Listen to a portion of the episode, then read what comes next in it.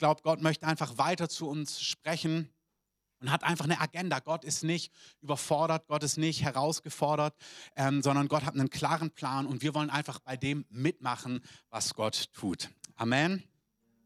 Ich habe heute Morgen so, mein erster Satz hier ist, ihr kennt es alles, wenn ihr im Flieger seid, wenn ihr im Flugzeug sitzt und man hat es schon tausendmal gehört, dann die ganzen Sicherheitsvorkehrungen. Aber folgenden Satz möchte ich mal zitieren. Sollte der Druck in der Kabine sinken, fallen automatisch Sauerstoffmasken aus der Kabinendecke.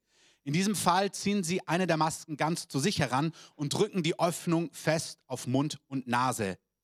Danach helfen Sie bitte mitreisenden Kindern und anderen Personen. Und ich habe unterstrichen danach. Und mir geht es heute darum, um drei Punkte. Was ist für uns wichtig? Gott möchte uns segnen. Was ist dann von uns wichtig, dass wir andere segnen und konkrete Schritte da hinein? Ich habe es gerade in diesem einleitenden Satz gesagt, bei diesen Sauerstoffmasken im Flugzeug ist es so, du nimmst als erstes die Maske für dich. Und wenn es dir gut geht, wenn du stabil bist, wenn du fest bist, wenn du Luft zum Atmen hast, dann kümmerst du dich um andere. Und deswegen diese drei Punkte. Erstens, du sollst gesegnet sein. Und wenn du das hast, wenn du das spürst, wenn du Frieden hast, dann bist du positioniert, um andere zu segnen, was Gott entscheidend ist. Und drittens, wie sieht es konkret aus, ein Schritt, den Gott uns vorlegt für es alle irgendwie leicht vorzustellen. Manchmal, wenn man in solchen Zeiten ist und irgendwie alles durcheinander geht, es ist nicht egoistisch, wenn wir auch gerade als Gemeinde über das sprechen, was Gott uns geben möchte, was wir brauchen. Das heißt nicht, dass wir andere Dinge aus den Augen verlieren, aber wie dieses Bild schon sagt vom Flugzeug, du kannst auch nur einen Ertrinkenden retten, wenn du selber stehst. Wenn du stabil bist, kannst du deine Hand ausstrecken und jemand anders ähm, aus, aus, aus Not herausreißen. Und deswegen danke ich dir, Heiliger Geist dass du irgendwie nicht das eine gegen das andere ausspielst, sondern du willst, dass wir richtig gegründet sind, dass wir voller Frieden, voller Zuversicht, voller Hoffnung, dass wir einen klaren Blick haben. Und ich bete, dass heute auch durch die Predigt alles Unklare, alles Neblige verschwindet, dass wir voller Zuversicht, voller Hoffnung, voller Freude, voller Glauben sind und dass wir aus dieser Position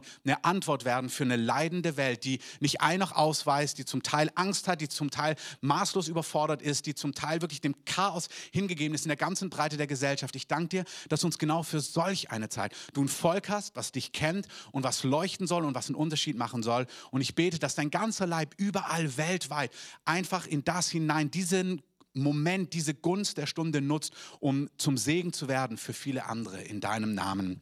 Amen. Das heißt, wir fangen an, erster Punkt, du bist gesegnet und du sollst gesegnet sein. Und das sollst du wissen und das sollst du spüren und es soll eine Innenrealität sein. Und deswegen möchte ich so an diesem ersten Punkt einige Wahrheiten einfach aussprechen. Gottes Wort hat Kraft. Gottes Wort ist wie ein Hammer, der Felsen zerschmettert. Und ich möchte euch einladen, dass ihr, obwohl wir uns jetzt nicht direkt sehen und auch wir nicht im Gottesdienst sind, ich liebe ja Amen immer, aber ihr dürft auch jetzt zu Hause Amen sagen. Auch alle, die hier sind, natürlich nur zehn Personen. Ihr dürft gerne Amen sagen. Und ich möchte dazu die Bibelstelle 2. Korinther 1, euch einladen, mal kurz aufzuschlagen. 2. Korinther, Kapitel 1. Auch zu Hause ist gut, eine Bibel zu haben. Schlagt sie auf, habt Buntstifte da, was auch immer, Kugelschreiber. Und da schreibt Paulus an die Gemeinde in Korinth, und ich lese ab Vers 18, Gott aber ist treu und birgt dafür, dass unser Wort an euch nicht Ja und Nein zugleich ist. Denn der Sohn Gottes, Christus Jesus, der unter euch durch uns gepredigt worden ist, ähm, durch mich und Silvanus, Timotheus, war nicht Ja und Nein, sondern in ihm ist ein Ja geworden. Denn so viele Verheißungen Gottes es gibt, in ihm ist das Ja Deshalb auch durch ihn das Amen. Das ist, wie man es meistens zitiert. Also die, ähm, diesen Text kennen viele von euch. Also Paulus schreibt, ähm, das, das, Wort Gottes ist nicht ja, nein, nicht vielleicht, nicht maybe, sondern das Wort Gottes ist ja. Gott hat, sagte hier, Verheißungen gegeben und in Jesus, in diesem neuen Bund, in dem wir leben, sind alle Verheißungen ja und Amen, so sagen wir oft. Also da heißt es, in ihm sind sie ja und dann heißt es, durch ihn das Amen. Aber wenn man weiterliest, geht, ist der Satz eigentlich noch nicht zu Ende. Wir haben es oft so, ich habe es mir jahrelang so gemerkt, in Christus Jesus sind alle Verheißungen Ja und Amen. Aber was hier wörtlich steht, ist, in ihm ist das Ja, deshalb auch durch ihn das Amen, Gott zur Ehre durch uns. Das heißt, durch ihn ist das Ja und durch uns ist das Amen. Das heißt, er sagt Ja und wir als Gemeinde sind gerufen, Amen zu sagen. Und Amen ist, wie gesagt, es geht nicht darum, dass wir das immer reden müssen. Das Amen ist eine Beteuerungsformel, so liest die auch in den Fußnoten zum Beispiel von der Elberfelder, die das Gesagte bezeugt, dass es wahrhaftig ist. Das heißt wörtlich, so ist es. Das heißt, wenn wir Amen sagen zu Dingen, dann drücken wir aus, so ist es. Und ich möchte euch einfach einladen, dass wir die Dinge, die ich vorlese, dass wir einfach uns einen Augenblick nehmen und dass wir dazu ein Ja und auch ein Amen finden. Ich fange an mit Johannes 16, Vers 33. Dies habe ich zu euch geredet, damit ihr in mir Frieden habt. In der Welt habt ihr Bedrängnis, aber seid guten Mutes. Ich habe die Welt überwunden. Amen. Das heißt, Jesus sagt, wir sind in der Welt, das erlebt jeder. Ich liebe es, wenn Bibelstellen lebendig werden. Wir sind mitten in der Welt. Aber in dieser Welt gibt es auch Bedrängnis, da gibt es Druck, da gibt es Herausforderungen. Aber Jesus sagt zu dir, wenn du zu Jesus gehört, Punkt eins ist, du sollst gesegnet sein. Das ist nicht egoistisch. Gott möchte, dass du genug Luft hast, dass du einen festen Stand hast, um andere zu helfen. Deswegen der erste Punkt geht um uns, geht um dich, geht um das Volk Gottes. Und hey, es ist ein Unterschied, ob du zum Volk Gottes gehörst oder nicht. Die Geschichte, die wir gerade in den Medien sehen, ist nicht deine Geschichte. Wenn du Gott kennst, wenn du mit Gott lebst, dann hast du eine andere Realität. Es ist nicht deine Realität. Wir wollen so uns oft so mit reinfühlen und sagen, ja, das ist unser aller Geschichte. In gewisser Form ist es unsere Geschichte, aber in Wahrheit ist es nicht unsere Geschichte. Wir sind in der Welt und in der Welt haben wir Bedrängnis, aber Jesus sagt, hey, ihr könnt in solchen Zeiten guten Mutes sein. Ähm, denn ich habe, sagt Jesus, die Welt überwunden. Amen. Johannes 17, nächster Teil. Wie gesagt, das ist mein Herzschlag. Wir sehen draußen Szenarien, Nöte, Ängste, Chaos, durch Angst, durch Krankheit, durch Tod, durch Viren. Wir sehen es im Kontext Finanzen und so weiter und so fort. Und wir sehen das, aber ich möchte, dass ihr wisst, wir sind in dieser Welt, aber das Wort Gottes sagt, wir sind nicht von dieser Welt. Wir gehören nicht zu dieser Welt. Diese Realität ist nicht deine und meine Realität. Johannes 17. Wie gesagt, Punkt zwei ist, weil das so ist, können wir eine echte Hilfe sein. Das, hat, das ist ein falscher Humanismus zu sagen, ja, aber es betrifft uns auch. Nein, in gewisser Form nein. Wir sind in eine andere Realität hineingeboren worden und wir dürfen uns dieser Realität, sollen wir uns vor Augen halten, damit wir die Möglichkeit haben, ein Segen für andere zu sein. Johannes 17, Vers 6. Jesus sagt, er betet da zum Vater kurz bevor er ähm, stirbt und dann in den Himmel auffährt. Und das ist so eins seiner letzten großen ähm, Gebete damals für seine Jünger. Und dann betet er aber auch für die, die durch seine Jünger an dann Jesus später glauben werden. Und dann sagt er folgendes ab Vers 6. Ich habe deinen Namen, also den Namen des Vaters, den Menschen offenbart, die du mir aus der Welt gegeben hast. Also aus der Welt hat Gott uns gerettet, um sie Gott zu geben. Dein waren sie und mir hast du sie gegeben und sie haben dein Wort bewahrt. Jetzt haben sie erkannt, dass alles, was du mir gegeben hast, von dir ist. Denn die Worte, die du mir gegeben hast, habe ich ihnen gegeben und sie haben sie angenommen und wahrhaftig erkannt, dass ich von dir ausgegangen bin und sie haben geglaubt, dass du mich gesandt hast. Jetzt sagt Jesus Folgendes. Ich bitte für sie, also Jesus sagt jetzt, ich bete für meine Jünger, für die, die zu mir gehören. Ich bete für sie, nicht für die Welt bitte ich, sondern für die, welche du mir gegeben hast, denn sie sind dein. Also Jesus fängt an und macht einen Unterschied. Er sagt erstmal, das sind die Leute, die zu mir gehören. Die kennen mich und ich bete für sie, denn sie sind dein und alles, was mein ist, ist dein und was dein ist, ist mein. Und jetzt sagt er, und ich bin in ihnen verherrlicht. Und ich bin nicht mehr in der Welt, sagt Jesus, und diese sind in der Welt. Und ich komme zu dir, heiliger Vater, betet Jesus. Jetzt sagt er, Vers 11, bewahre sie in deinem Namen, den du mir gegeben hast, dass sie eins seien, wie wir eins sind. Also Jesus betet hier. Er sagt, hey, ich bin dabei. Vater, ich komme bald zurück. Du hast mir in dieser Zeit, wo ich auf Erden war, Menschen gegeben, die jetzt zu dir gehören. Und für diese Menschen bete ich. Und ich bete, weil ich jetzt weggehe, dass du sie bewahrst. Jesus hat damals einen Unterschied gemacht. Er hat für die gebetet, die ihn kannten. Und er sagt dann später in Vers 15, drei, vier Verse weiter, wenn ihr reinschaut, ich bitte nicht, dass du sie aus der Welt wegnimmst, sondern dass du sie bewahrst vor dem Bösen. Sie sind nicht von der Welt, wie ich nicht von der Welt bin. Möchte, dass ihr diese geistliche Realität vor Augen habt. Wir sind mitten in der Welt. Wir sind Bürger in Berlin, wo auch immer du wohnst, von wo auch immer du zuschaust. Wir sind mitten in der Welt und gleichzeitig sagt Jesus, wir gehören zu ihm. Wir sind in dieser Welt, aber wir sind nicht von dieser Welt. Wir sind in dieser Welt, wo Bedrängnis ist, aber wir sollen guten Mutes sein, weil er die Welt überwunden hat. Er sagt, ich bitte nicht, dass du sie wegnimmst, sondern dass du sie in dieser Welt bewahrst vor dem Bösen. Wer es glaubt, sagt Amen. Das heißt, er fordert uns auf, in dieser Welt gibt es Böses, gibt es Bedrängnis, gibt es Finsternis, gibt es Schrecken, wie wir es gerade erleben. Aber er sagt, hey, ich bete für sie, ich bete für euch, dass ihr bewahrt seid vor dem Bösen. Eine ernste Frage. Glaubst du, dass der Vater die Gebete von Jesus erhört oder nicht? Wenn Jesus betet, bewahr sie vor dem Bösen, glaubst du, der Vater überlegt, hm, mal gucken, ob ich das mache oder ob das Realität ist oder nicht, sondern wenn Jesus das betet, dann wird der Vater dieses Gebet erhören. Es ist ein Gebet, was absolut legitim ist.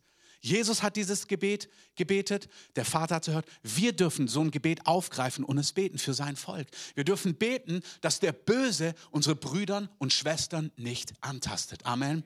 Ich möchte, dass ihr wisst, das ist nicht vage. Seine Verheißungen sind nicht, vielleicht klappt es. Seine Verheißungen sind Ja und durch uns. Amen. Gott fordert uns auf, in dieser Zeit das Wort Gottes zu nehmen und zu sagen, das ist, was Gott verheißen hat. Vielleicht spürst du das nicht. Vielleicht fühlst du dich nicht überwältigt von Glauben und Frieden. Aber es ist das Wort Gottes. Du kannst das Wort Gottes nehmen und du kannst die Gebete von Jesu nehmen. Er hat gesagt, bewahre meine Kinder vor dem Bösen. Und wir können beten für die, die um uns herum sind, dass sie bewahrt werden von dem Bösen. Ich möchte, dass wir eine halbe Minute nehmen und dass wir einfach kurz beten. Betet für unsere Brüder und Schwestern in der Gemeinde, in dieser Stadt, in diesem Land. Lasst uns kurz einfach beten und lasst uns wirklich da draufstehen und sagen, Herr, bewahre sie vor dem Bösen, bewahre sie vor Unheil, vor Schrecken, vor Fluch, vor dass Dinge kaputt gehen, sondern halte, halte deine schützende Hand über sie. Und das ist nicht was, was wir bettelnd sagen, sondern wir sagen, Herr, weil du es gesagt hast, im Glauben empfangen wir das und wir legen das wie als Segen auf unsere Brüder. Nehmt euch einen Augenblick, um das einfach zu beten.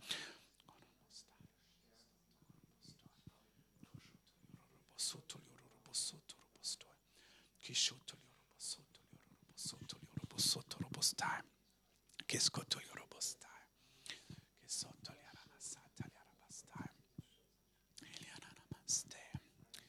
möchte es einen Schritt weiterführen. Immer noch bei Punkt 1, es geht um deinen Segen, dass es dir gut geht. Gott bewahrt uns mitten in dieser Welt vom Bösen, aber irgendwie ist es noch viel extremer. In Kolosser 1, da schreibt Paulus ein Gebet und in diesem Gebet wird etwas deutlich. Da sagt er, es geht los, das Gebet ab Vers 9 und geht bis Vers 14. Und mitten in diesen Versen sagt er plötzlich, er hat uns gerettet aus dem Machtbereich der Finsternis und er hat uns versetzt in das Reich des Sohnes seiner Liebe. Das heißt, irgendwo sind wir mitten in dieser Welt. Ich lebe in Berlin, du lebst in Berlin oder wo auch immer du herkommst. Und gleichzeitig sagt Jesus, aber im Raum des Geistes sind wir nicht mehr unter dem Machtbereich, dem Herrschaftsgebiet. Das Wort kann auch beschrieben werden, die Königsherrschaft. Wir sind nicht mehr unter dem Herrschaftsgebiet der Finsternis sondern wir sind versetzt in das Reich des Sohnes seiner Liebe. Das heißt, die Realitäten, die Gesetzmäßigkeiten, die in deinem Leben leben, sind die Gesetzmäßigkeiten des Reiches Gottes. Amen. Im Multiplikatorenkurs erzähle ich immer ein Beispiel. Die erste Rechnung, die Miri und ich, meine Frau und ich, ähm, gemeinsam bezahlt haben nach unserer Hochzeit war, wir sind ähm, voller Elan und Freude, mit viel Leidenschaft nach Frankreich in die Flitterwochen gefahren. Erst ich, kurz vor der Grenze hat Miri das Steuer übernommen und sie ist mit deutschem Tempo nach Frankreich reingefahren und ist mit deutschem Tempo auf der französischen Autobahn weitergefahren. Und nach ungefähr fünf, sechs, sieben Minuten kam ein französischer Gendarm und hat uns rausgewunken und dann haben wir eine schöne, teure französische französische Rechnung bezahlt. Und als ich ihm gesagt habe, dass es unsere Flitterwochen sind und ihm irgendwie versucht habe, etwas Mitleid ähm, abzubringen, war ich sehr wenig erfolgreich und hat mir einfach klar gesagt, wir sind hier nicht in Deutschland, sondern wir sind hier in Frankreich. Und hier dieses Bild von Herrschaftsgebiet, von Gesetzmäßigkeiten ist, was hier verwendet wird. Du bist nicht unter dem Machtbereich des Königs dieser Welt. Und die Bibel sagt, der König dieser Welt, der Herrscher dieser Welt, der Gott dieser Welt ist der Teufel. Es gibt einen realen Teufel, der ist gekommen, um zu stehlen, um zu töten, um zu schlachten, um zu verderben, sagt Johannes 10. Und das ist die Agenda der Finsternis. Und wir sehen, dass das, was wir sehen, ist nicht Gott. dass Menschen kaputt gehen, dass, äh, dass dramatische Dinge geschehen, dass Leben zerstört werden, dass Dinge kaputt gehen. Das ist nicht das Herz Gottes für diese Welt. Das ist enorm wichtig, dass wir das wissen.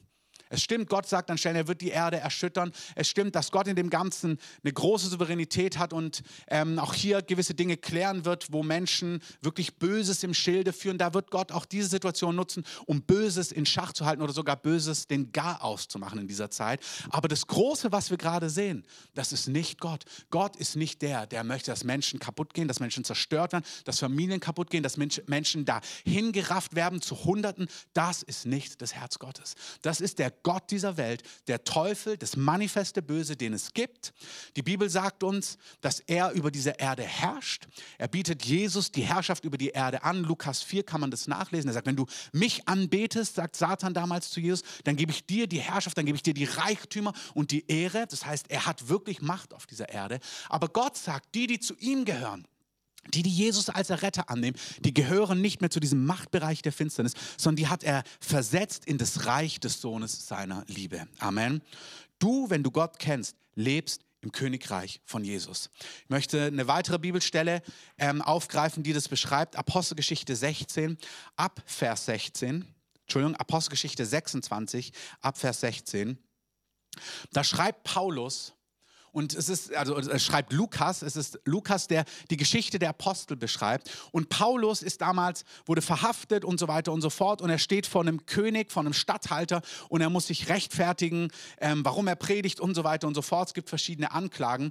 Und er erzählt einfach seine Geschichte, warum er predigt, wie Jesus ihm begegnet ist, wie Jesus ihm erschienen ist. Und auch das möchte ich sagen. Wir werden in kurzer Zeit, ich weiß nicht, ob wir von Wochen oder Monaten, einem halben Jahr reden, ich weiß nicht wie lange, aber wir werden über den Sommer hin, wir werden Geschichten hören aus dieser Zeit, wo Gott sich so verherrlicht hat, so machtvoll eingegriffen hat. Leute erzählen von den Zeugnissen, wie Jesus gekommen ist. Amen. Und Paulus war so jemand, das war für die Gemeinde damals eine Horrorzeit. Die wurden verfolgt, die wurden verhaftet, die wurden getötet, die wurden hingerichtet. Paulus war einer der Gegner und mitten in diesem Chaos kommt Gott und begegnet, begegnet ihm und rettet ihn. Er erscheint ihm und rettet ihn aus Finsternis, aus Verlorenheit und macht aus einem Verfolger der Kirche einen der größten Prediger und Apostel, den die Kirchengeschichte jemals gesehen hat. Und hier beschreibt Paulus seine Geschichte. Er erklärt, was passiert ist und dann sagt er, dann ist mir plötzlich Jesus erschienen und dann hat er zu mir gesprochen, dann erzählt er, was Jesus zu ihm gesagt hat und ich zitiere einen Teil. Er sagt, ich werde dich senden zu Menschen, ähm, dass du ihre Augen öffnest, damit sie sich bekehren, also dass sie sich wenden von der Finsternis zum Licht, von der Macht des Satans zu Gott, damit sie Vergebung der Sünden empfangen und ein Erbe unter denen, die durch den Glauben an mich geheiligt sind. Was Paulus hier sagt, ist, ich, äh, was, was Paulus erzählt, ist, Jesus hat ihn berufen, dass sich die Augen von Menschen öffnen, damit sie gerettet werden, dass sie sich abwenden von Finsternis und zum Licht kommen, dass sie aus dem Machtbereich, von der Macht des Teufels rauskommen und unter die, Macht Gottes kommen. Du gehörst in den Machtbereich Gottes hinein, wenn du zu Jesus gehörst. Amen. Und dann heißt es hier nicht nur, dass du Vergebung der Sünden empfängst. Vergebung der Sünden ist wunderbar. Das Bild, was wir auch diese Woche benutzt haben, war, Gott möchte deine Schulden vergeben. Das heißt, dann kommst du von Minus, wie auch immer. Der eine hat minus 5000, der minus, andere hat minus 5 Millionen, ist egal. Gott macht dein Minus, das Vergebung der Sünden ist, er bringt dich auf Null. Er bezahlt deine Schulden. Er bezahlt deine Schuld. Egal, auch wenn du zuschaust, vielleicht bist du noch kein Christ, vielleicht weißt du noch gar nicht, was der Kern ist. Die Botschaft von Jesus ist, ist, dass Gott Menschen so sehr liebt, dass er ihnen ihre Schuld vergibt. Egal wie groß, egal wie klein, egal wie gewichtig oder vielleicht ungewichtig. Jeder Mensch hat Schuld und diese Schuld trennt dich von Gott. Und Gott liebt dich so sehr, dass er sagt, wenn du mich anrufst, wenn du meine Hand ergreifst, vergebe ich dir alle deine Schulden. Ich mache dein Leben neu. Und das heißt, er bringt uns von Minus, wie auch immer, auf Null. Aber hier lesen wir nicht nur Vergebung der Sünden, sondern dann heißt es, wir bekommen Vergebung der Sünden und dann empfangen wir ein Erbe unter denen, die durch den Glauben geheiligt sind. Das heißt, Gott bringt dich nicht nur auf Null, sondern er bringt dich, wenn du zu ihm gehörst, weit, weit, weit, weit, weit ins Plus. Es gibt ein Erbe, was dir gehört und das ist so wichtig. Wir leben in einer Zeit, wo auch im Natürlichen jetzt Dinge erschüttert werden, auch finanzielle Dinge. Und Gott sagt, du gehörst zu mir. Du gehörst nicht zur Finsternis, du gehörst nicht in den Machtbereich der Finsternis. Du bist jetzt mein Kind. Ich habe dich rausgerettet aus Finsternis. Ich habe dich nicht nur auf Null gehört, sondern ich habe dich ins Plus gerufen. Es gibt ein Erbe und dieses Erbe ist verfügbar. Amen. Ganz praktisch. Was bringt es, wenn du eine Million geerbt hast und nichts davon weißt? Was bringt es, wenn du richtig viel Kohle im Bild auf dem Konto hast und es kommt eine Hungersnot, es kommt Bedrängnis und du weißt nichts von deinem Erbe, dann bringt dir dein Erbe nichts. Es ist so wichtig, dass wir in Punkt 1 Bescheid wissen, wer sind wir in Christus? Was haben wir bekommen durch unsere Rettung? Was gehört uns? Was ist unser Stand? Was, ist, was sind unsere Verheißungen? Was hat Gott uns versprochen? Und dass wir sagen, ja, aber das ist ja voll unfair, weil dann geht es uns besser wie den anderen. Amen. Das ist der Punkt. Es geht uns besser als denen, die Gott nicht kennen. Weil Gott uns gerettet hat. Und das ist nicht was Exklusives, sondern dieses Geschenk bietet Gott ja allen Menschen an. Gott sagt nicht, er ist für die zehn Special Leute. Nein, Gott bietet dieses Geschenk allen Menschen an. Und es ist so wichtig, dass Leute sehen, wow, denen geht es wirklich besser als uns. Die haben Frieden, den wir nicht haben. Die sind geführt, was wir nicht haben. Die haben Versorgung. Gott möchte einen Unterschied machen. Nicht, weil er die anderen nicht lieb hat, sondern das ist unser Erbteil. Mein Vater im Himmel kümmert sich um mich, kümmert sich um dich. Er hat dir Dinge versprochen, die dir gehören und die sollen sichtbar sein. Das soll nicht Theorie sein, das soll in deinem Leben Realität sein. Amen. Ich möchte eine Stelle ähm, zitieren von, aus dem ersten Buch Mose, einfach um es noch auf einen anderen Bereich zu bringen. 1. Mose, Kapitel 26.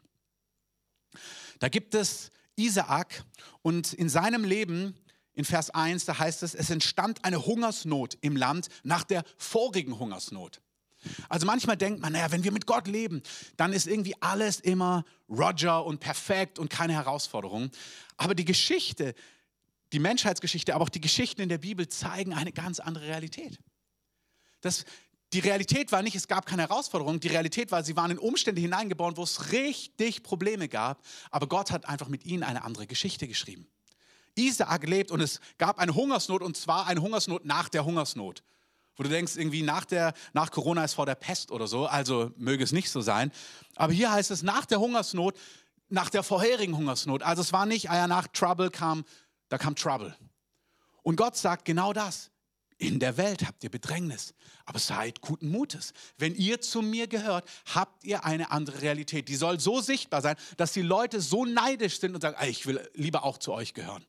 Im Alten Testament als das Volk Gottes Israel gesegnet worden war, damals in Ägypten, da kam so ein Segen, so ein Schutz auf sie, als Chaos ausgebrochen ist, dass am Ende die Ägypter, einige Ägypter gesagt haben, also wir reisen mit Israel mit, weil denen geht es echt besser als uns. Die haben gesagt, wir gehen mit.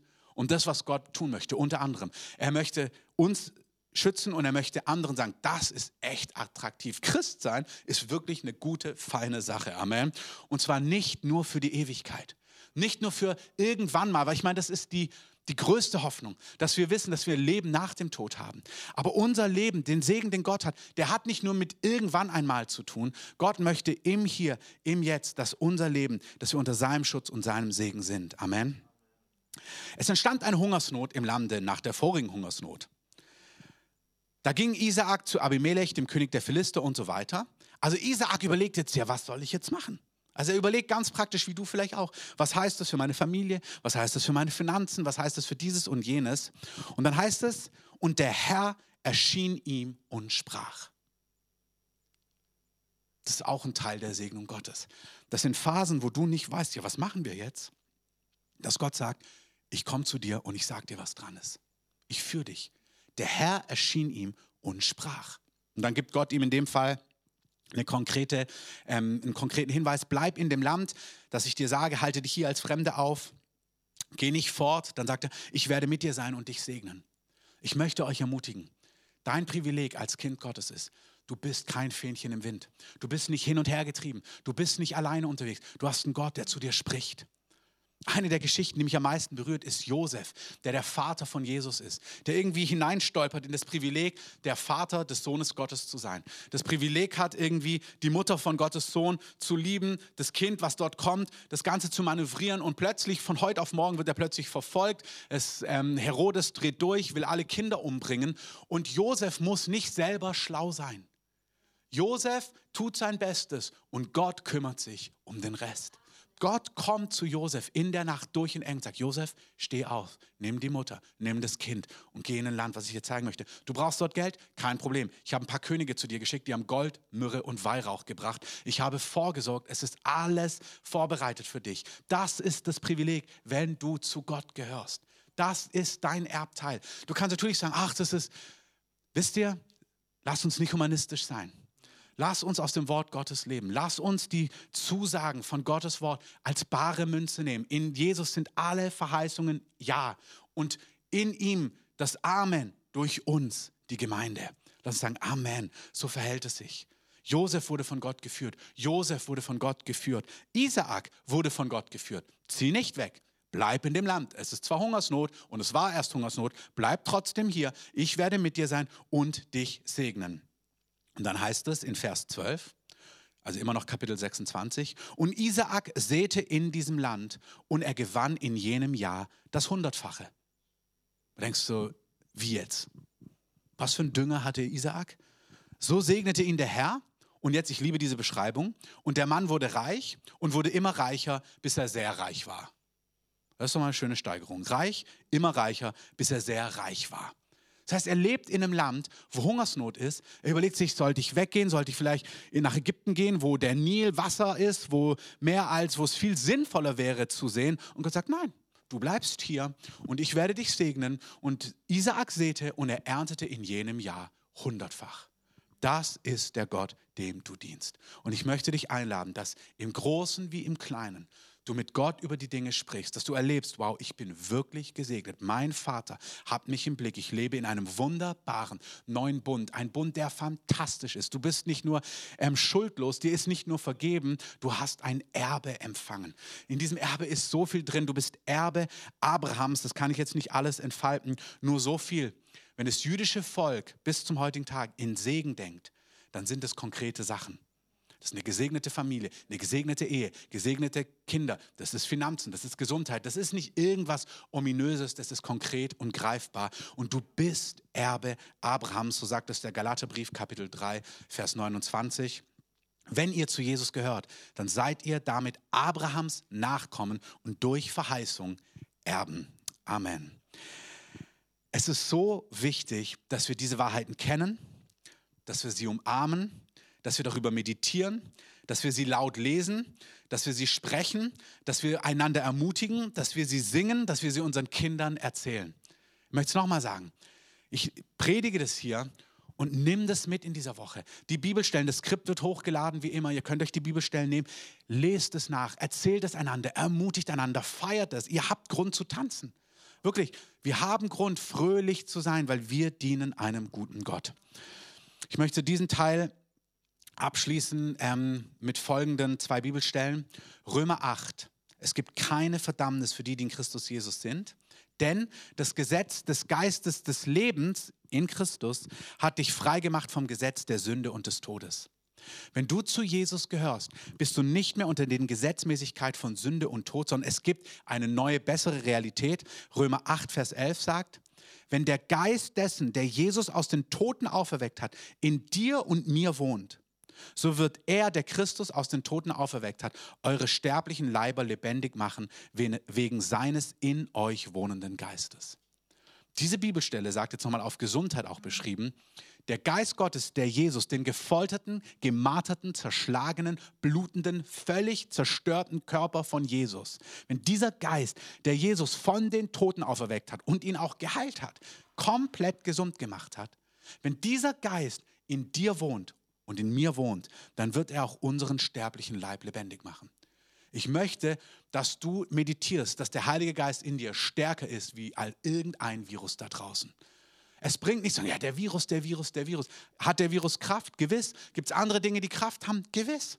Aber es ist eine perfekte Zeit, darüber zu meditieren, dass Gott sagt, der Geist, der Jesus aus den Toten auferweckt hat, der lebt in dir. Und dass wir darüber meditieren, dass wir das feiern, dass wir das singen, dass wir wirklich, es ist Zeit, Perspektivwechsel, gründe dich auf die Verheißungen und auf das Wort Gottes. Amen. Amen. Ich möchte hier eins sagen, ihr dürft auch zu Hause gerne noch durchlesen, 5. Mose 28, da sind die ganzen Segnungen, wie gesagt, das Skript wird hochgeladen. Ich möchte ein Wort der Warnung auch aussprechen das heute Morgen richtig empfunden. In Lukas 11, Vers 52, da sagt Jesus etwas zu den Gesetzesgelehrten.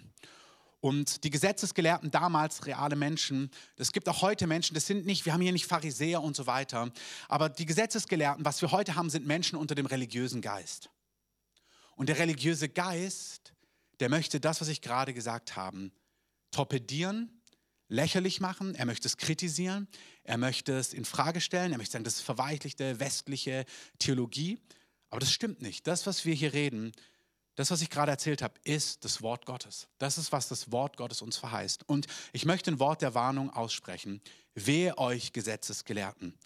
Denn ihr habt den Schlüssel der Erkenntnis weggenommen. Ihr selbst seid nicht hineingegangen und die hineingehen wollten, habt ihr gehindert.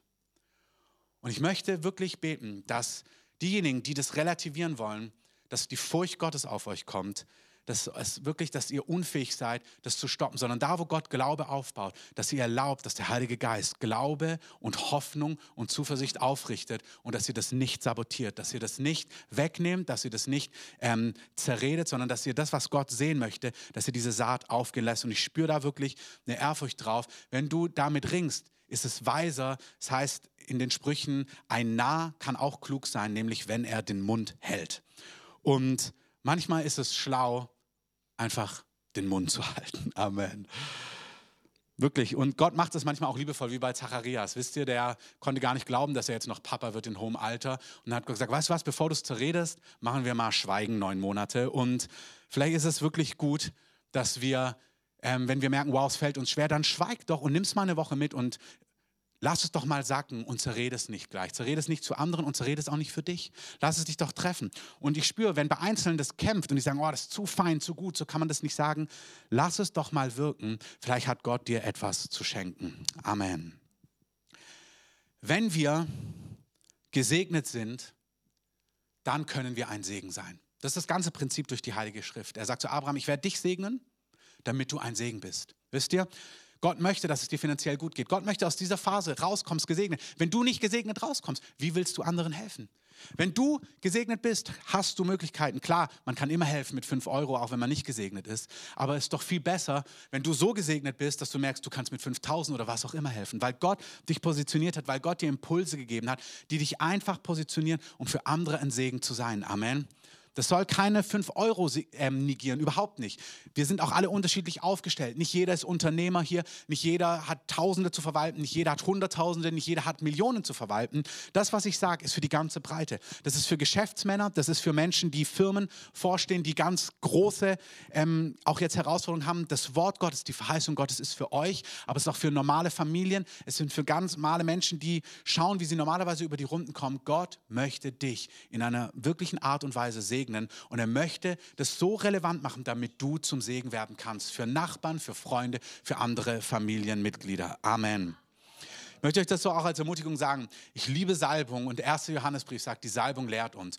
Und wer nicht so diese letzten Teile sagt, spüre ich so eine Gegenwart Gottes, die das wirklich unterstreicht. Die sagt, hey, erwartet es. Erwartet es als Geschäftsmann, der hunderte Angestellte hat. Erwartet es als Freischaffender, aber erwartet es auch als Angestellter. Erwartet es, egal in welchem Bereich.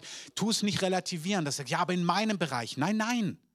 Isaak hatte auch Hungersnot nach Hungersnot und Gott segnete ihn. Gott wird kreative Lösungen, Ideen, Antworten geben und er wird dich positionieren. Mach, lass das gehörte Wort, Hebräer 4.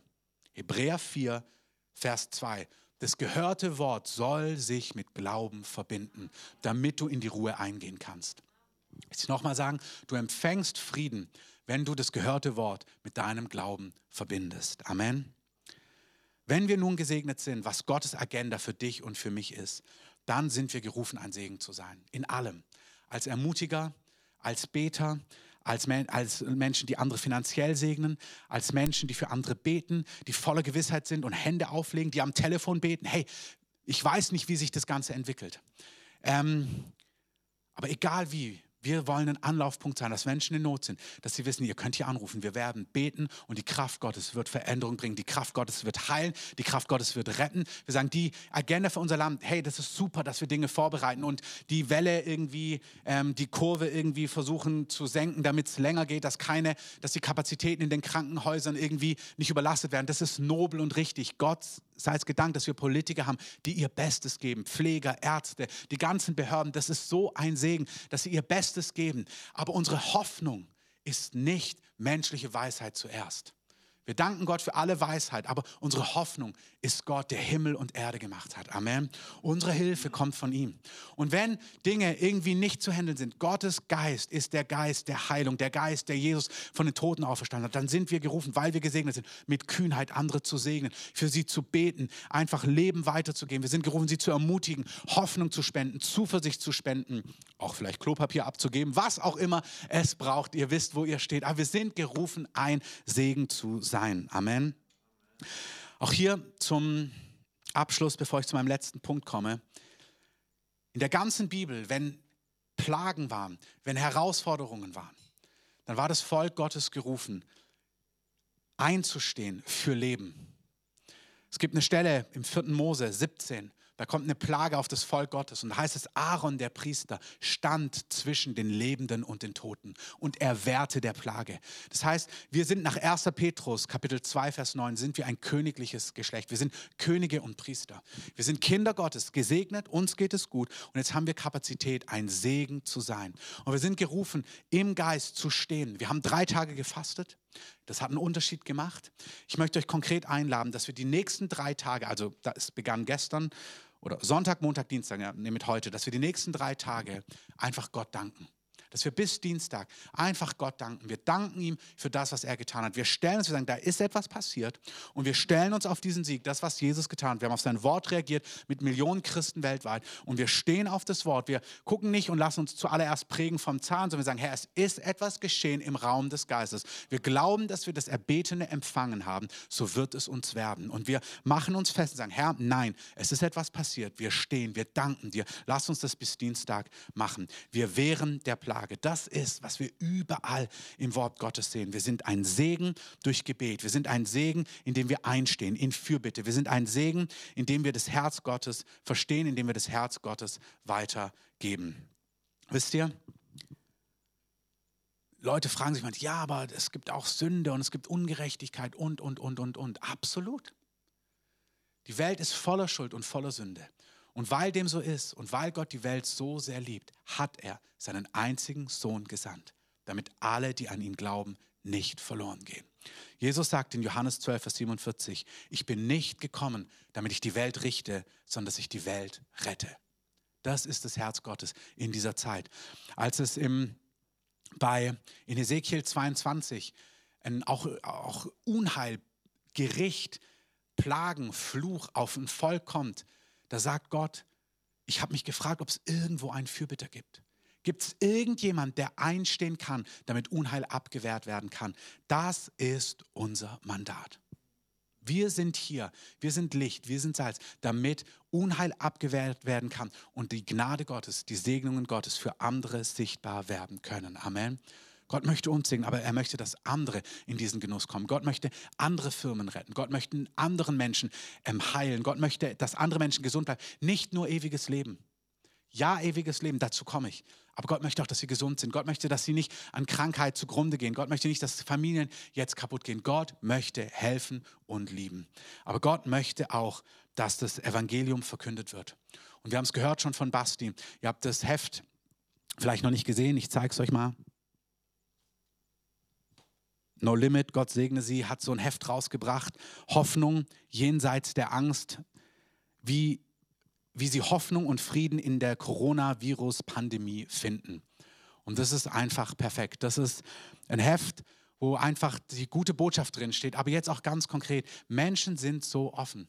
Wir haben das ganze Jahr schon gesagt, dass Menschen offen sind und sie sind erst recht offen. Gott lässt sich nicht die Butter vom Brot nehmen. Ähm, Gott ist so souverän, er nutzt alles und Gott bereitet unseren ganzen Kontinent vor für eine Ernte und wir werden jubeln. Der Kontinent wird jubeln über die Liebe und die Größe von Jesus. Wir haben diese ähm, Hefte könnt ihr bei No Limit im Online-Shop bestellen. Ähm, googelt einfach No Limit, da findet ihr die ähm, und bestellt die, gebt die weiter, schmeißt die in Briefkästen, was auch immer, ähm, gebt sie Menschen weiter, alles, was eben legitim ist und möglich ist. Aber erzählt Menschen von dieser guten Nachricht. Das ist unser Mandat, ein Segen zu sein. Ich sage es nochmal, in Wort, in Tat, mit praktischen Dingen, im Gebet, in Fürbitte, dass wir einstehen für unser Volk, für unser Kontinent, für unser Land, für unsere Nachbarn, als Ermutiger, aber auch als Evangelisten, die voll der guten Botschaft sind. Amen.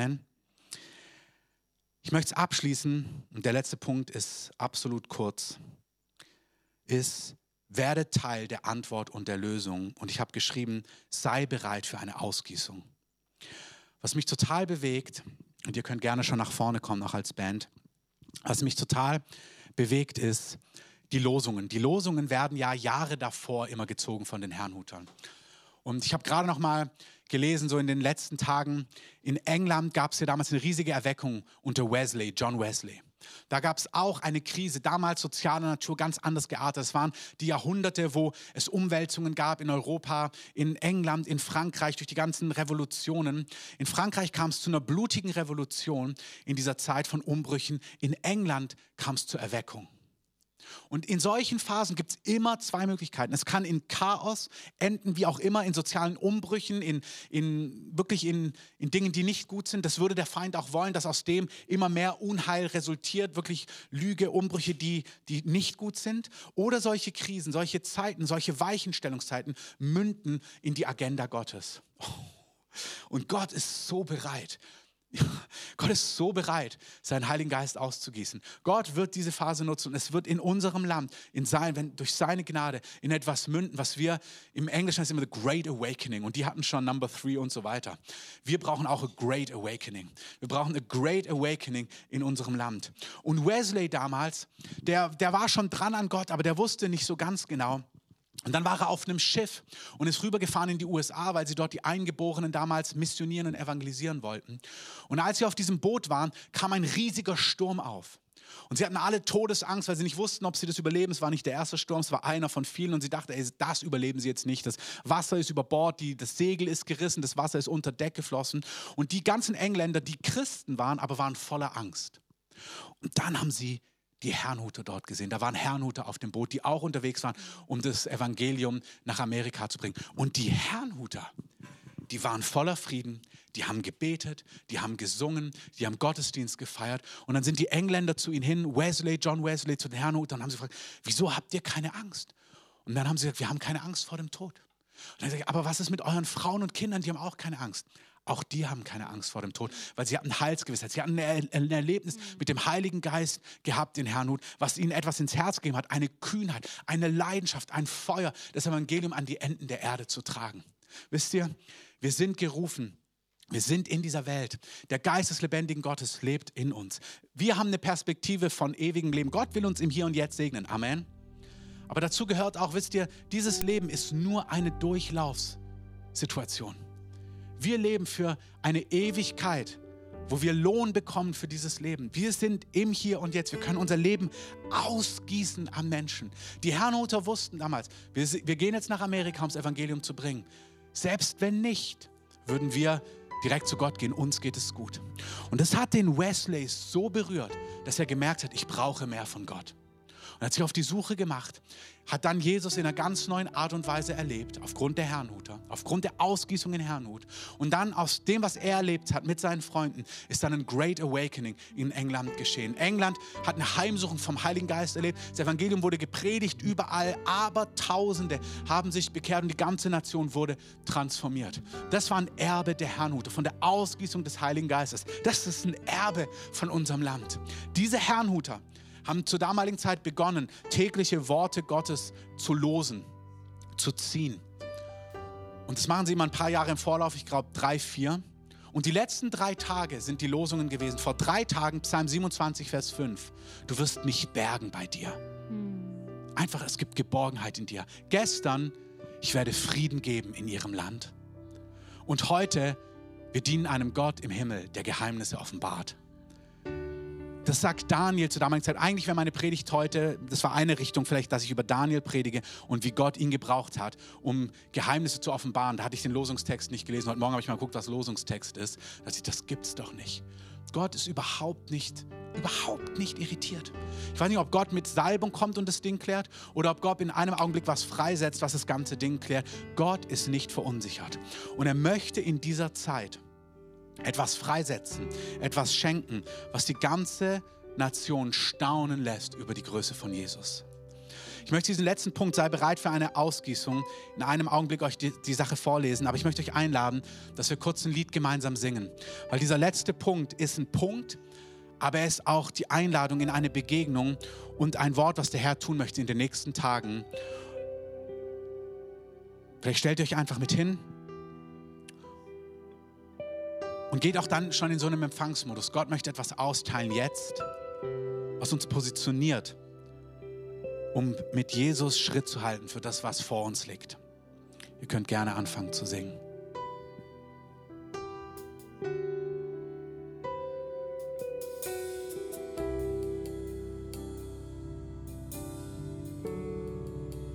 Erleuchte die Augen meines Herzens, zu sehen den Reichtum deines Wesens die Macht deiner Stärke ist wirksam in mir. In Liebe gegründet stehe ich hier. Und da heißt es, gesegnet mit jeglicher Himmelsgabe, beschenkt aus dem Reichtum deiner Gnade, erwählt und berufen, dein eigen zu sein, erlöst und begnadet, ein Segen zu sein. Lass uns diese Zeilen singen. Gesegnet mit jeglicher Himmelsgabe, beschenkt aus dem Reichtum deiner Gnade, erwählt und berufen, dein eigen zu sein, erlöst und begnadet, ein Segen zu sein, gesegnet mit jeglicher Himmelsgabe, beschenkt aus dem Reichtum deiner Gnade, erwählt und berufen, dein eigen zu sein erlöst und begnadet, ein Segen zu sein. Ich singe den Vers einfach. Erleuchte die Augen meines Herzens, zu sehen den Reichtum deines Wesens, die Macht deiner Stärke ist wirksam in mir, in Liebe gegründet stehe ich hier, gesegnet mit jeglicher Himmelsgabe gesegnet mit jeglicher Himmelsgabe, beschenkt aus dem Reichtum deiner Gnade, erwählt und berufen, dein eigen zu sein, erlöst und begnadet, ein Segen zu sein, gesegnet mit jeglicher Himmelsgabe, beschenkt aus dem Reichtum deiner Gnade, erwählt und berufen, dein eigen zu sein, erlöst und begnadet, ein Segen zu sein. Und der Himmel steht offen, der Himmel steht offen. Der Himmel steht offen. Lass uns das singen, lass uns das glauben. Der Himmel steht offen über uns. Der Himmel steht offen über mir. Die Segnungen des Himmels liegen bereit über mir. Der Himmel steht offen. Der Himmel steht offen über mir. Der Himmel steht offen. Lass uns singen. Der Himmel steht offen. Der Himmel steht offen über uns. Der Himmel steht offen. Der Himmel steht offen. Der Himmel steht offen. Über uns, wir singen. Der Himmel steht offen. Der steht offen. Der Himmel steht offen. Über uns. Der Himmel steht offen. Himmel steht offen. Der Himmel steht offen. Oh, der Himmel steht offen. Der Himmel steht offen.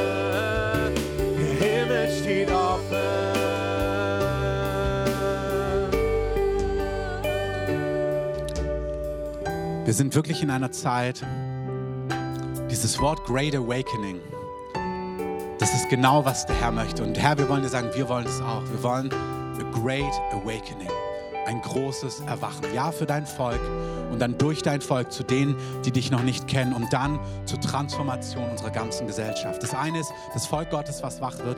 Dann führt es dazu, dass Menschen Jesus kennenlernen. Und wenn viele Menschen Jesus kennenlernen, dann soll sich Gesellschaft transformieren und verändern in allen Bereichen.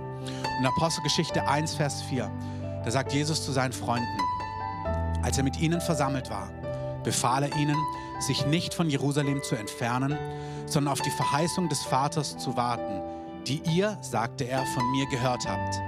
Denn Johannes taufte mit Wasser, ihr aber werdet mit Heiligen Geist getauft werden nach diesen wenigen Tagen. Und ich empfinde, dass die nächste Woche, die vor uns liegt, ich weiß nicht, ob das drei, vier Tage ist, ob das eine Woche ist, ich habe da kein konkretes, präzises Reden des Herrn. Aber das Bild ist wie so eine Raupe, die sich verpuppt. Und sie ist in diesem Kokon für einige Zeit. Ich glaube, eine Raupe sieben bis zehn Tage oder so. Und danach ist sie ein Schmetterling. Und ich glaube, was der Heilige Geist tut, wozu er uns einlädt, ist, in diesem Ganzen, ja, wir wollen ready sein, ja, wir wollen Ermutigung geben, ja, wir wollen Menschen ähm, weitergeben, ja, wir wollen ähm, Menschen einfach ein Segen sein, ganz aktiv.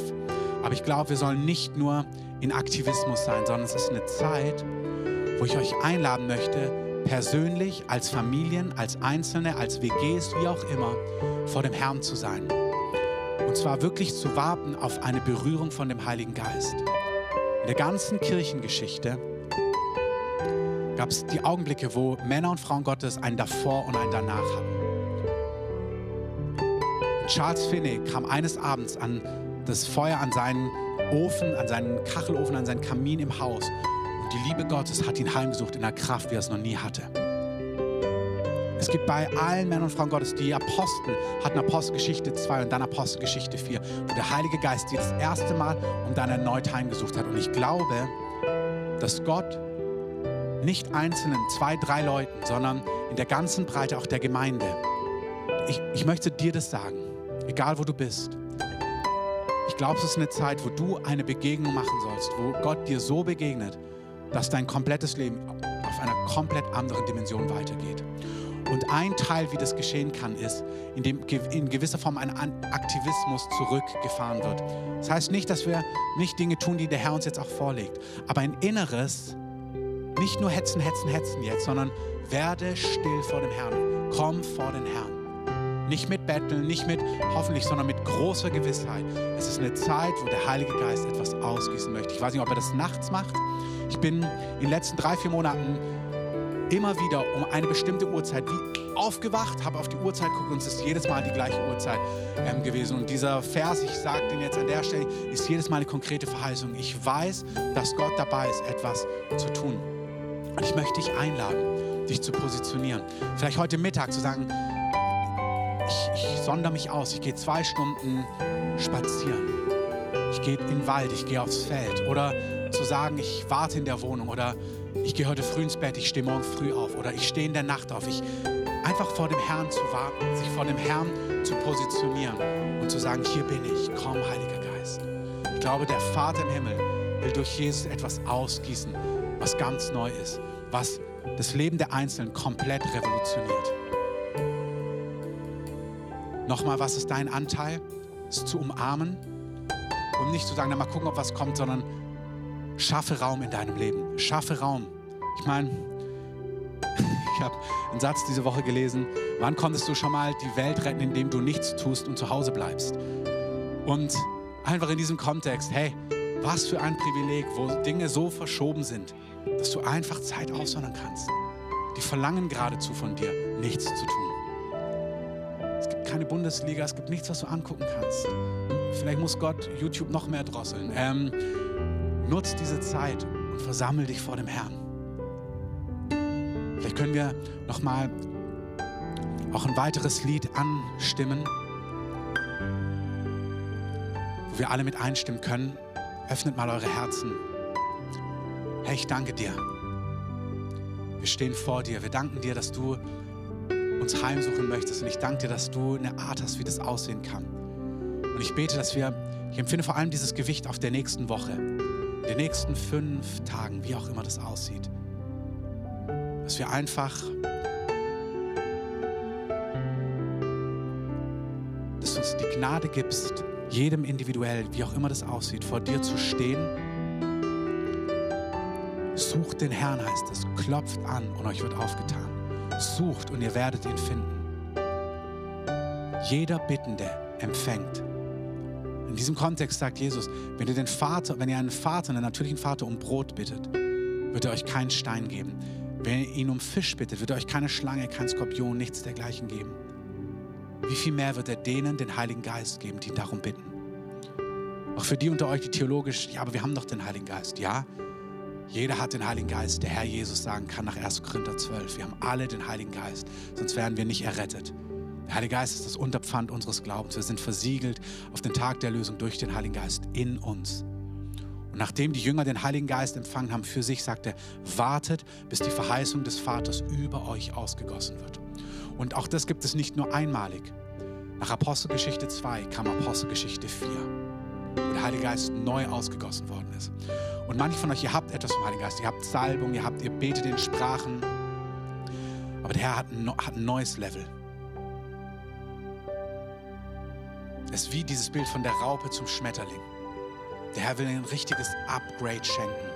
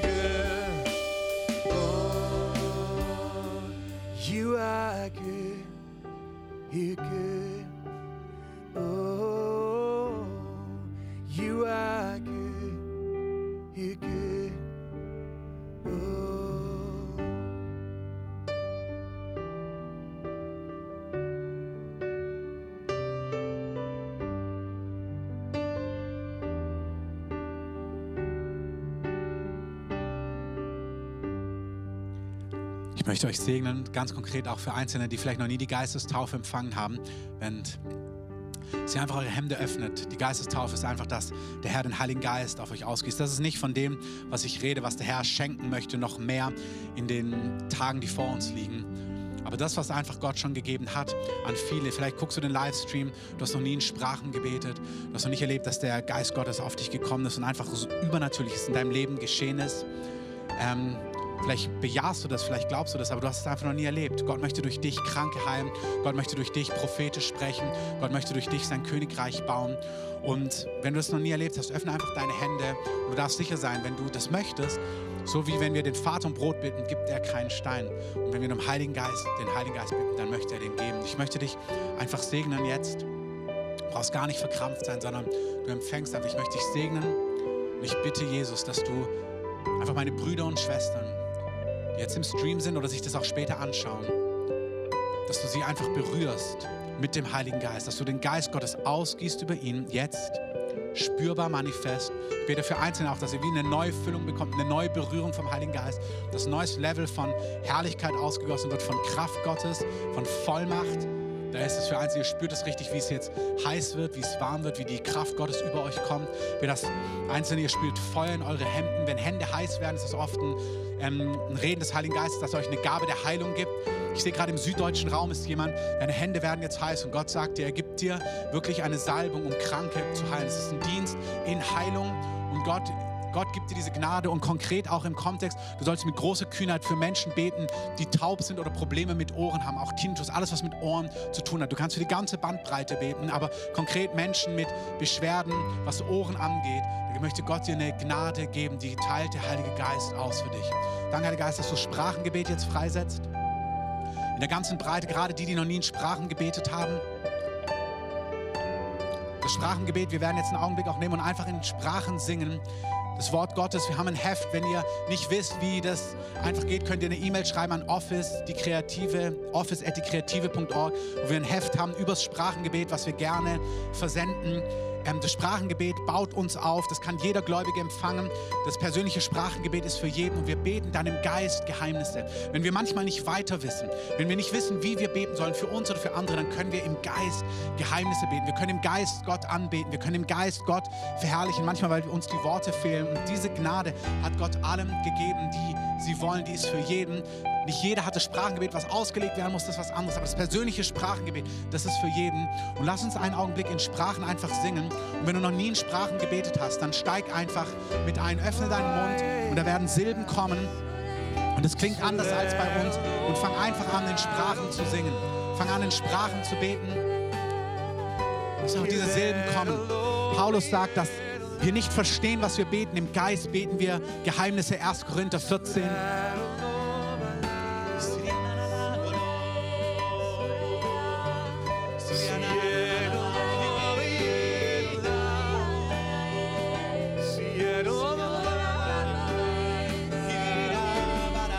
bete, dass deine ganze Wohnung dort, wo du bist, betet ruhig weiter, gefüllt wird mit der Herrlichkeit Gottes. Dass die Gegenwart Gottes, der Friede Gottes, dein Haus, deine Wohnung, dein Herz erfüllt jetzt.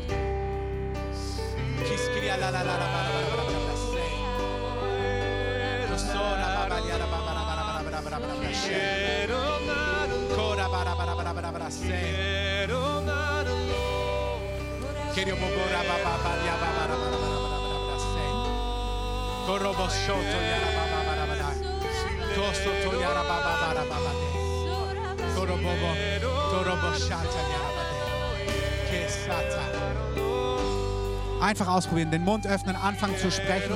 Das kommt nicht, manchmal nicht souverän über dich, sondern man fängt einfach an und macht einen Schritt im Glauben.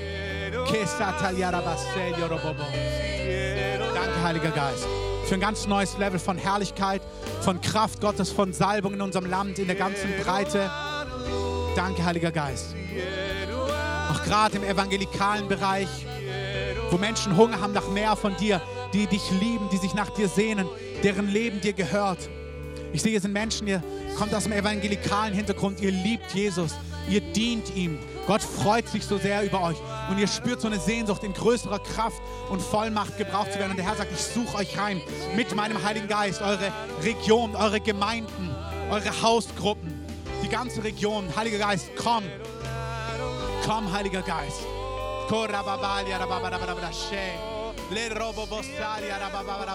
Herr, wir danken dir für eine Ausgießung des Heiligen Geistes im ganzen Land. Du bist unaufhaltsam. Du bist unaufhaltsam. Danke, Heiliger Geist.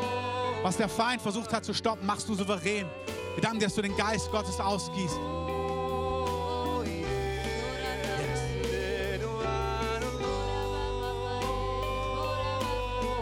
Roa hasta liara babara bara bara.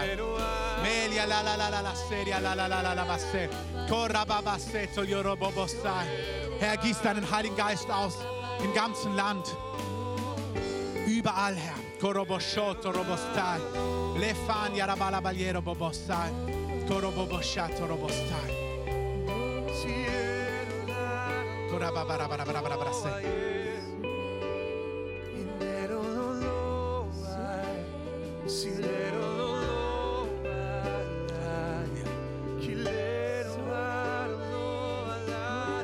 Danke, Herr, dass du spürbar jedes Haus füllst. Jedes Herz, richtig manifest. Komm mit einer manifesten Gegenwart. Yes. Lage dich. Komm, Heiliger Geist. Komm, spürbar. Oh, Halleluja. Herr, wir beten für eine Salbung, die ansteckender ist als jeder Virus. Wir beten, dass eine Ausgießung des Geistes überall von Haus zu Haus, von Familie zu Familie, von Stream zu Stream kommt. Immer wenn diese Dinge angeschaut werden, dass der Geist ausgegossen wird. Herr, gieße Gewaltiges aus.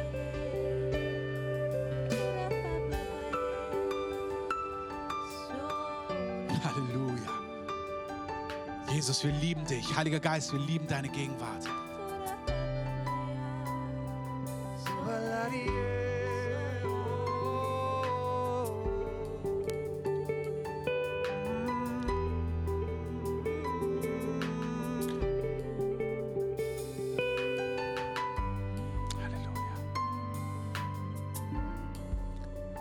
Vielleicht können wir noch mal diesen Übergang machen Anfang gespielt habt, wo es ähm, Sing Halleluja in der Bridge ist.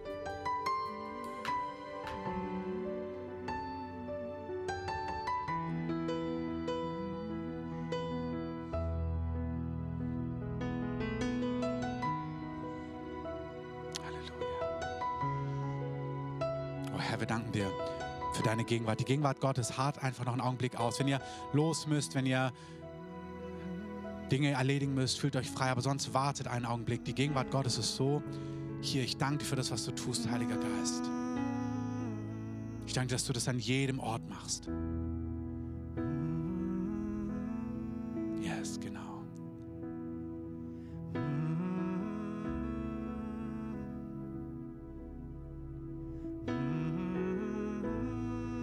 Vielleicht können wir sogar einmal singen. Jesus ist Sieger oder du bist der Sieger, du hast die Krone, du hast die Krone, Du hast die Krone, du bist der König. du bist der König, Halleluja. du allein, Yes, du bist der Sieger. du bist der Sieger, du hast die Krone,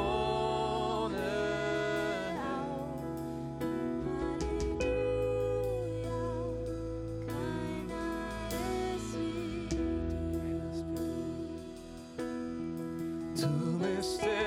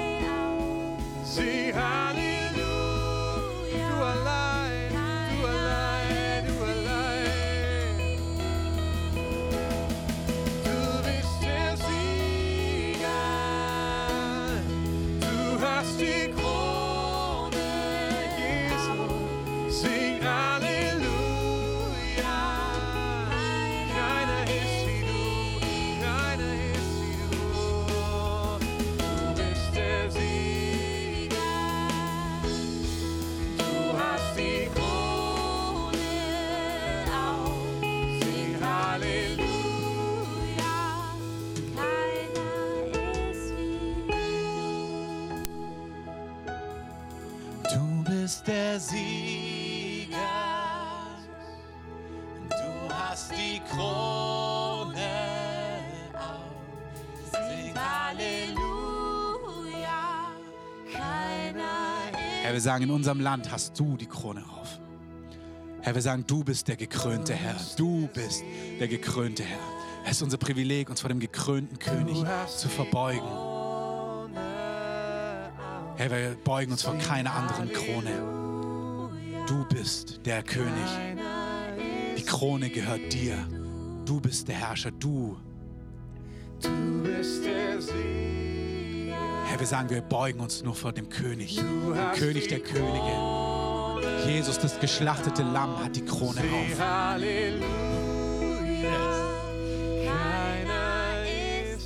Herr, wir sagen, das ist die Realität in unserem Land. Du bist der gekrönte Herr. Du bist der gekrönte König. Herr, wir beten das überall, im ganzen Land. Wir danken dir für all die Initiativen überall, wo gebetet wird, wo dein Name erhoben wird. Wir danken dir, dass dein Name, wo er erhoben wird, triumphiert über deine Feinde, triumphiert über Böses. Danke für dieses Privileg in dieser Zeit, Anbeter und Priester, Könige zu sein vor dir. Danke, dass wir dir dienen dürfen. Danke, dass wir einen Unterschied machen können durch Anbetung und Gebet in dieser Zeit. Und danke, dass du uns in diesem Ort der Verborgenheit, in diesem Augenblick heimsuchen wirst. Wir sagen ja. Wir danken dass wir dir im Verborgenen dienen dürfen. Wir danken dir, dass es einen Unterschied macht.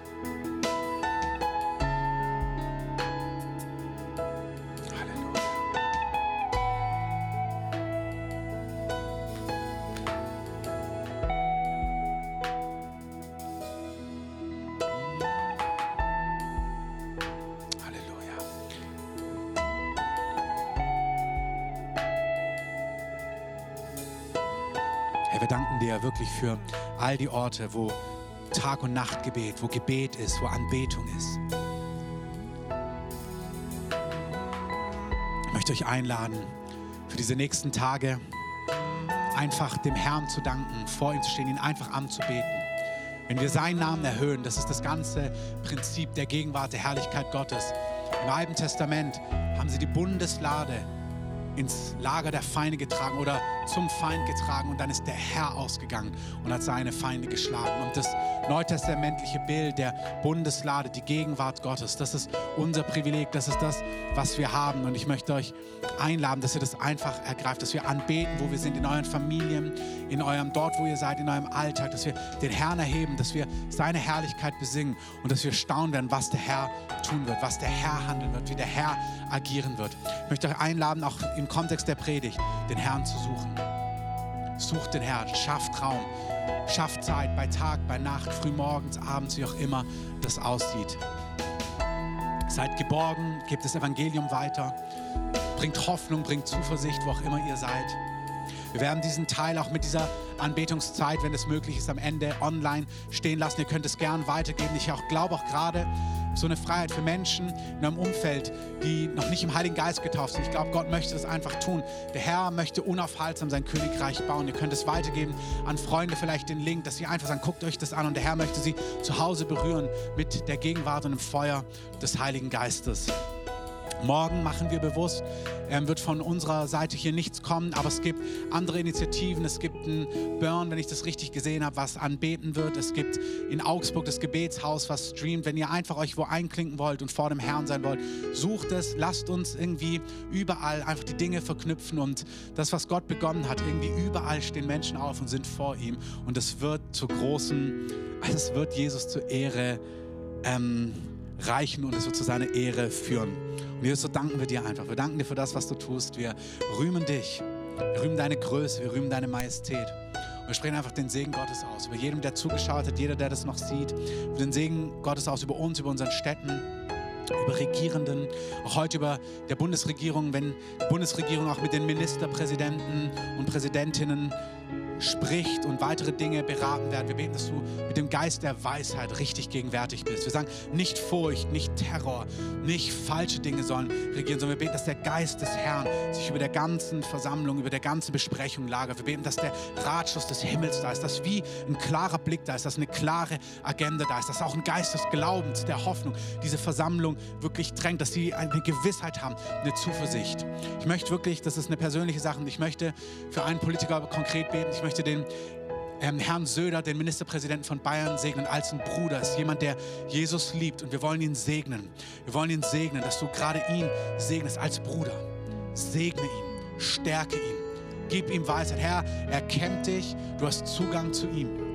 Sprich zu ihm in übernatürlicher Art und Weise. Er sagt, dass er die Hilfe Gottes liebt, dass er die Hilfe Gottes sucht. Gib ihm, was er braucht. Herr, stell dich zu ihm in atemberaubender Art und Weise. Gib ihm übernatürliche Weisheit und Einsicht. Gib ihm übernatürliches Verständnis, Herr. Stärke ihn, stärke seine Familie, bewahre ihn vor Bösem. Herr, wir legen deinen Namen auf ihn. Herr, wir segnen die ganze Gemeinde, die ganze Stadt und wir danken dir, dass du uns heimsuchst. Komm zu uns bei Tag und bei Nacht. Und ich wünsche euch einen schönen Nachmittag, was auch immer ihr macht. Ihr wisst, Distanz halten, anbeten, den Herrn suchen. Gott mit euch. Alles Liebe und an euch auch vielen Dank für die ganze Zeit, die ihr hinein investiert habt. Amen.